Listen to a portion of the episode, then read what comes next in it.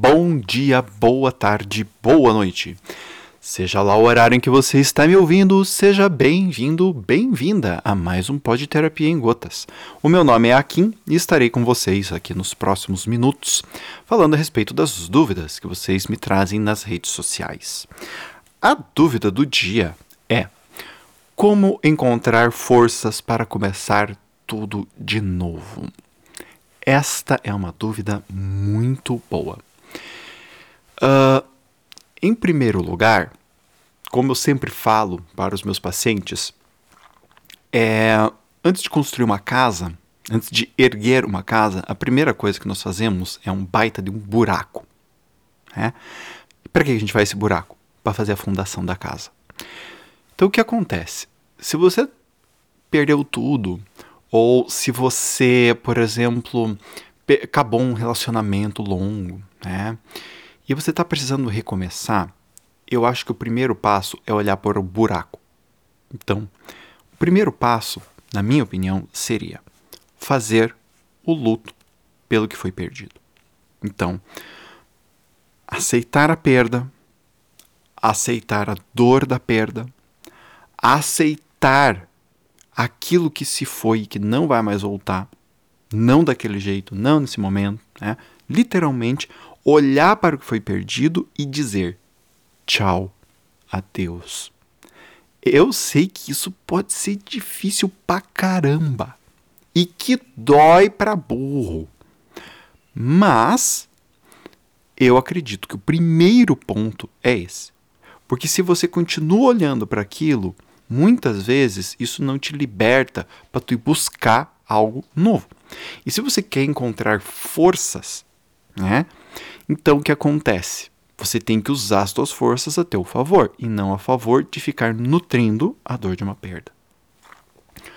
O segundo passo, eu acredito, seria você pensar e repensar em todos os comportamentos que você teve no passado que contribuíram para com que você tivesse a perda que você teve. Tá? Para com que você chegasse no lugar onde você chegou.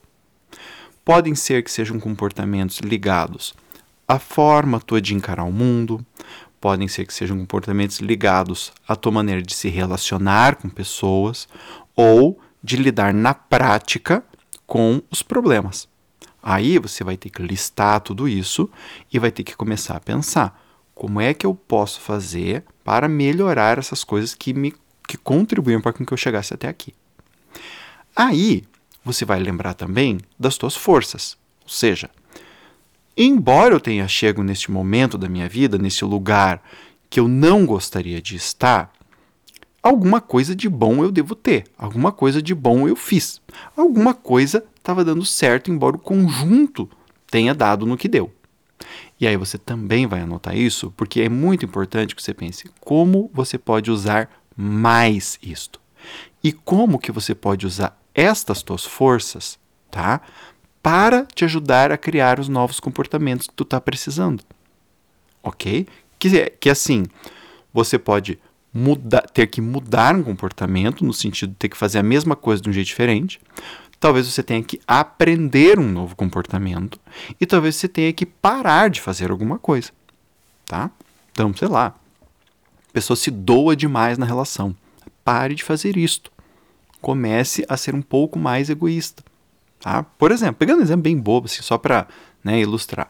E quais são as minhas forças? Bom, eu sou uma pessoa que liga muito para os outros, né? Então eu sou uma pessoa muito caridosa, muito carinhosa. Bom, então, talvez você possa usar isso para ter carinho também por você. Estamos entendendo? Só para dar uma, uma ilustrada assim, bem básica nisso que eu acabei de dizer. Ok. Em frente. Uma vez que você fez isto, tá? a grande pergunta é: para que você quer insistir novamente? Estamos buscando aqui um propósito, tá? No sentido de que eu quero encontrar força para continuar, eu quero encontrar força para voltar à ativa. Então, qual é o propósito? Eu perdi tudo, eu não consegui, eu tive um grande fracasso. Ok, mas o que, que eu estava buscando? Quando eu comecei, né, o conjunto de comportamentos, quando eu comecei a minha missão que chegou nessa falha. Então lá atrás, Quando eu comecei, eu queria algo. Talvez relembrar deste propósito seja algo muito importante. Isso às vezes pode ser muito doloroso, porque o que acontece? Se a pessoa chegou num ponto em que deu errado, muitas vezes ela pode estar questionando o próprio propósito dela. E isso, gente, é saudável. Não vou dizer que não é saudável, não, porque é. é questionar os nossos propósitos faz parte da nossa experiência. Muitas vezes, inclusive, para as pessoas é difícil de encontrarem forças dentro de si, porque elas, vamos dizer assim, o propósito delas não faz mais sentido. Né? Então, o propósito delas não dá mais propósito. e nesse sentido, é, é, por isso que eu estou falando que é importante rever isso, porque assim, ou o teu propósito continua forte para você, continua adequado para você, e nesse sentido você tem que literalmente reanimar a chama, né, botar mais lenha no fogo, ou você precisa criar um novo propósito.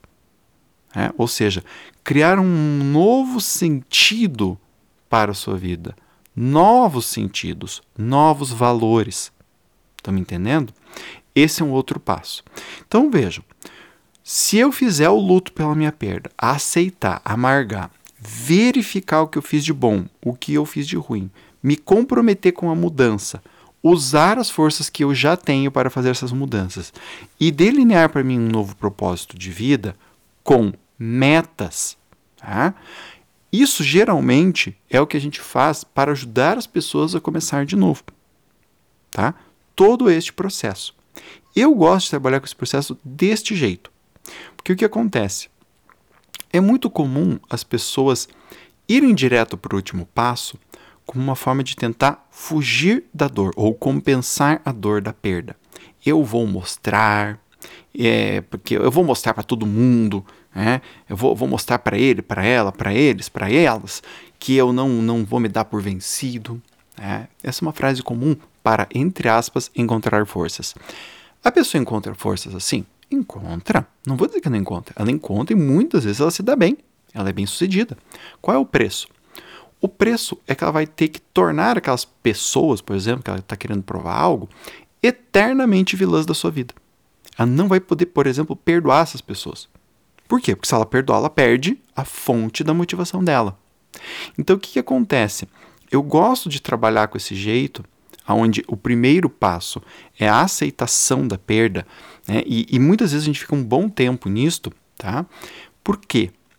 Porque quando a pessoa aceita a perda de verdade, ela não vai precisar compensar isso como uma forma de se motivar. E no futuro é a pessoa que vai conseguir se sentir satisfeita com algo que ela fez. Porque a tendência dos comportamentos de compensação é que a pessoa nunca consegue se sentir satisfeita.